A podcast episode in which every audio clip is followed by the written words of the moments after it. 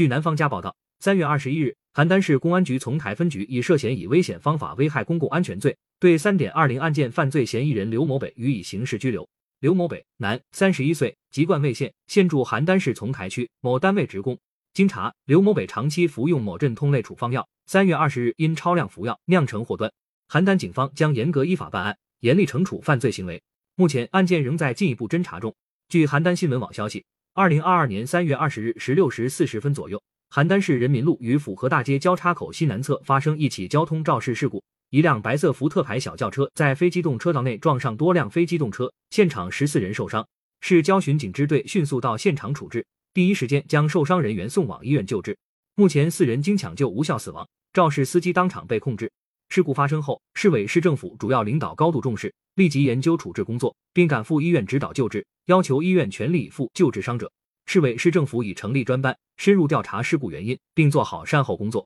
二零二二年三月二十日十六时四十分左右，邯郸市人民路与府河大街交叉口西南侧发生一起交通肇事事故，